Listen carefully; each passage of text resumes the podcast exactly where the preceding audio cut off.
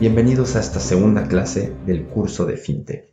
Si recién se incorporan, déjenme decirles que este proyecto tiene como objetivo ayudarlos para que continúen capacitándose en la materia. Esto durante el tiempo que tengamos que estar en casa debido a la crisis global. Y espero, una vez que termine, sigan conmigo aprendiendo de este gran ecosistema. Antes de iniciar, quiero agradecer a todas las personas que han recomendado este podcast o han dejado un comentario tanto en mis redes sociales como en las plataformas de streaming. La mejor manera de continuar con esta labor es a través de la difusión que puedan hacer de boca en boca. Ahora sí, comenzamos.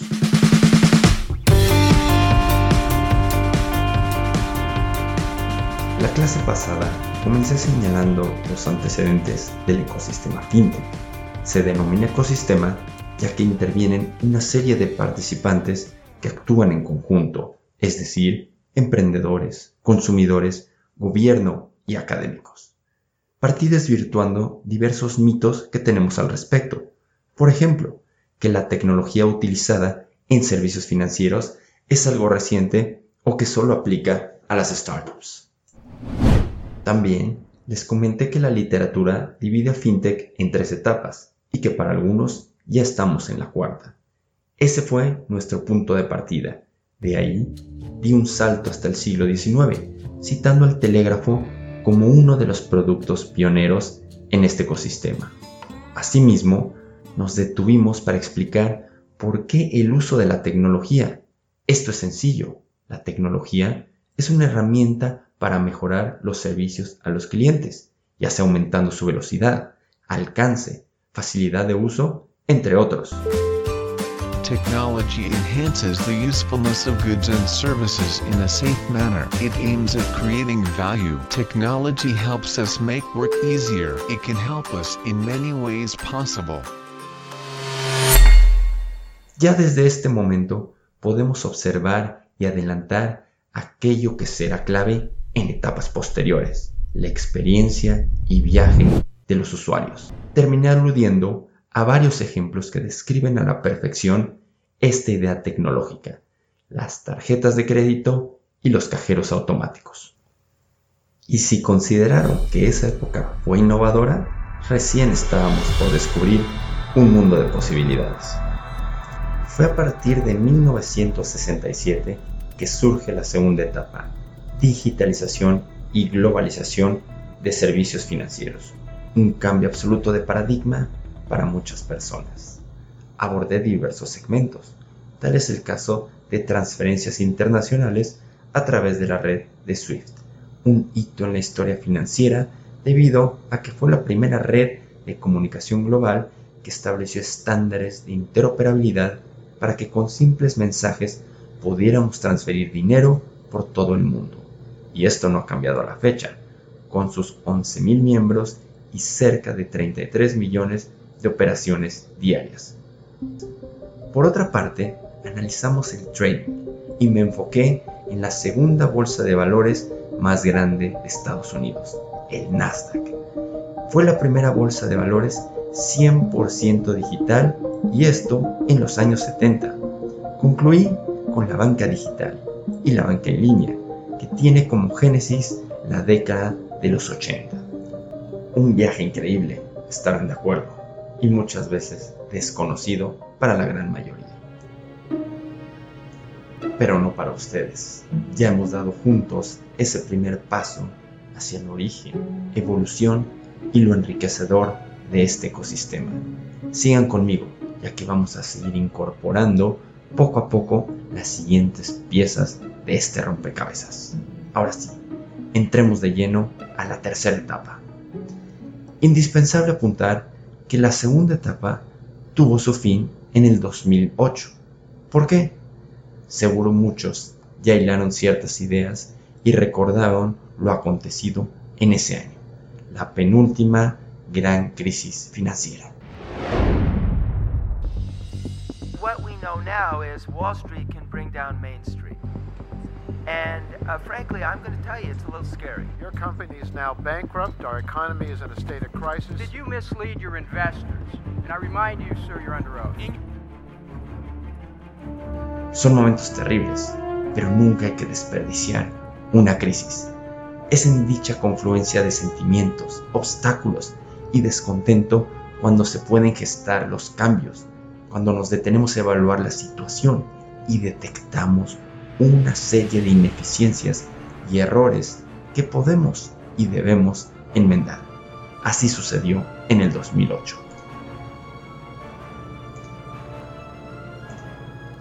Permítanme mencionarles las principales consecuencias que dejó dicha debacle. 1. La imagen de los bancos y de los entes reguladores y supervisores se vino abajo. La confianza construida durante años se evaporó.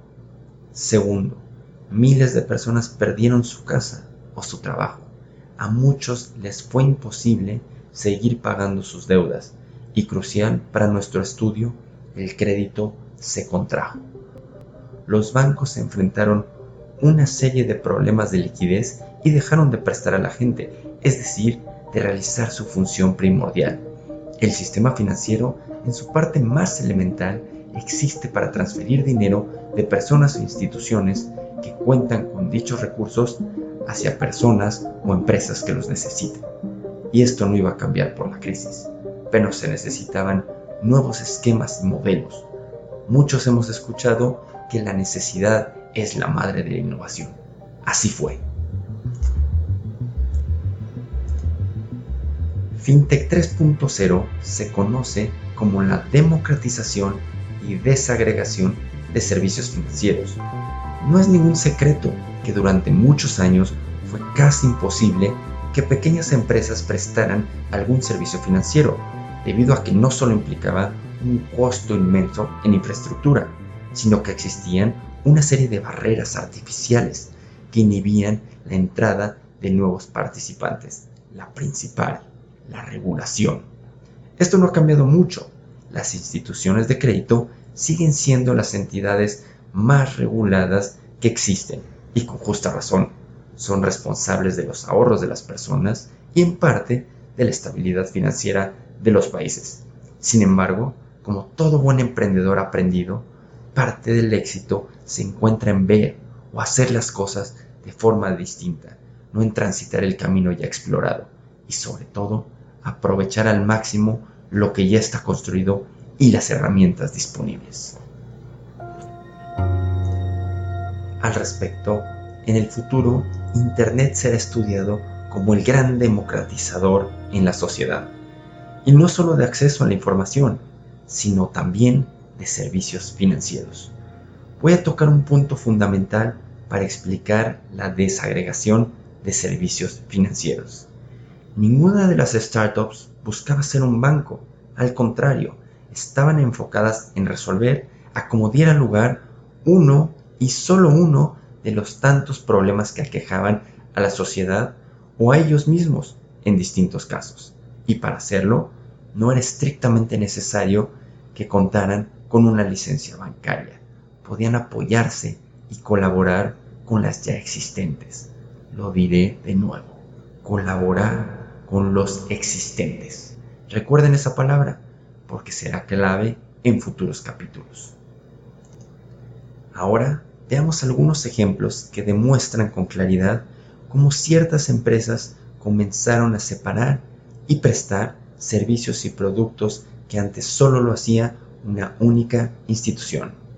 El primero de ellos, que nos ha facilitado la vida y es utilizado por una parte considerable de la población, los pagos de persona a persona, ya sea a través de una banca móvil o mediante una aplicación. Por ejemplo, PayPal, Cash App o Mercado Pago. Otro, transferencias internacionales prácticamente en tiempo real ¿Se acuerdan de la evolución que tuvo Western Union en el siglo XIX? Pues bien, esa compañía se rezagó y no innovó. Ahora tenemos empresas como TransferWise que ha llevado el juego a otro nivel, tanto en términos de velocidad como de costos. Un segmento que en lo personal me entusiasma es la asesoría personalizada en finanzas personales y empresariales, también conocidos como los Robo Advisors o Smart Assistants. Dedicaremos casi todo un capítulo a su análisis. Y por último, quizá el segmento más conocido y que fue catapultado por la crisis del 2008, peer-to-peer lending, financiamiento colectivo. Es quizá el área más emblemática de esta tercera etapa, porque demuestra cómo la sociedad, a través de la tecnología, puede organizarse y ayudarse, sin depender exclusivamente de las instituciones financieras tradicionales. Pero no debemos confundirnos. Todos los casos que expuse, con excepción de los robo-advisors, requieren colaborar con una entidad financiera. Actividades como la captación están reservadas y requieren una licencia bancaria. La banca corresponsal implica una infraestructura y un capital inmenso, pero eso no lo tiene que saber el cliente. Nosotros, los consumidores, interactuamos con la aplicación. Lo que sucede en la parte de atrás es ajeno a nosotros. Asimismo, nada de esto sería posible si no contáramos con gran cantidad de información. Los datos son el activo más valioso hoy en día. Conforme mejor conoces a tu cliente, entonces con mayor precisión te puedes anticipar y adaptar a sus necesidades. Un punto de diferenciación crucial en las fintech.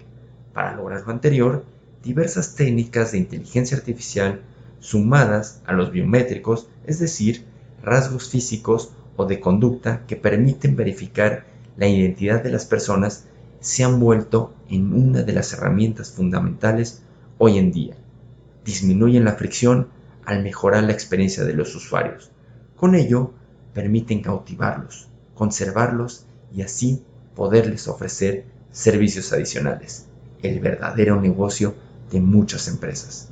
Dichos elementos son lo que divide el éxito del fracaso en una empresa. Para cerrar esta etapa, voy a introducir uno de los modelos mentales más poderosos y predilecto de distintas fintechs, primeros principios. Sin lugar a duda, ha sido la base para el crecimiento exponencial de muchas de ellas, tal como veremos en la siguiente clase. Este modelo, utilizado por los físicos, consiste en llevar las cosas hasta sus elementos esenciales. En otras palabras, a los pilares que permiten construir la estructura y que sin ellos nada sería posible. Es completamente distinto a los procesos que siguen la mayoría de las instituciones. Me refiero a un diseño por analogía o diseño derivado, donde conforme el conocimiento y capacidades aumentan, los ingenieros encuentran formas de iterar sobre un diseño base. Sin embargo, y debemos tener mucho cuidado, implica limitaciones, ya que estamos iniciando y construyendo sobre un marco inamovible, sobre procedimientos o ideas intocables. Peligroso en un ambiente donde el cambio constante se ha acelerado. Para generar una verdadera revolución tenemos que estar dispuestos a comenzar desde cero. Piensen en ejemplos como el de Carl Benz, cuando inventó el primer coche de dos plazas que usaba gasolina. Esto en 1885, mientras que hacían sus competidores seguían optimizando los carruajes. Más reciente, piensen en Steve Jobs o Johnny Ive, redefiniendo el teléfono mediante un diseño de componentes, aplicaciones y uso que nadie había imaginado factible o que la gente necesitaría. And we are calling it iPhone. Today, today Apple is going to reinvent the phone.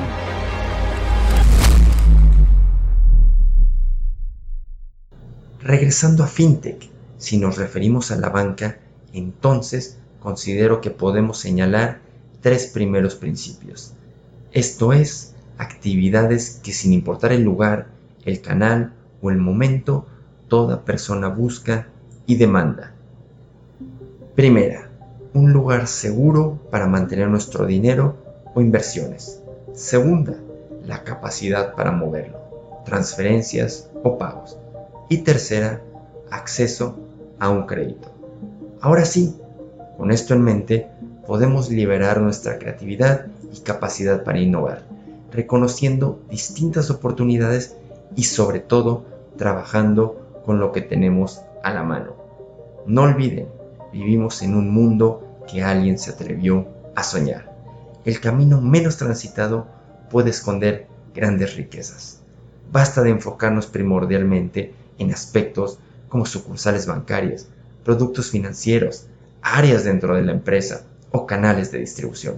En cambio, centrémonos en cómo generar utilidad y conveniencia a nuestros consumidores a la hora de proporcionar primeros principios bancarios. Aquí termina esta clase. Les agradezco infinitamente hayan descargado este capítulo y les pido que si les sirvió y consideran que alguien más pueda beneficiarse, por favor lo recomienden, así como califíquenlo y dejen un comentario en la plataforma de streaming que utilicen. Es la mejor forma de ayudar a que este podcast siga adelante. Próxima sesión entraremos de lleno a estudiar tres empresas que ponen de relieve ejemplifican a la perfección todo lo que les transmití en esta oportunidad. Mi nombre es Jonathan Stanley. Nos escuchamos pronto.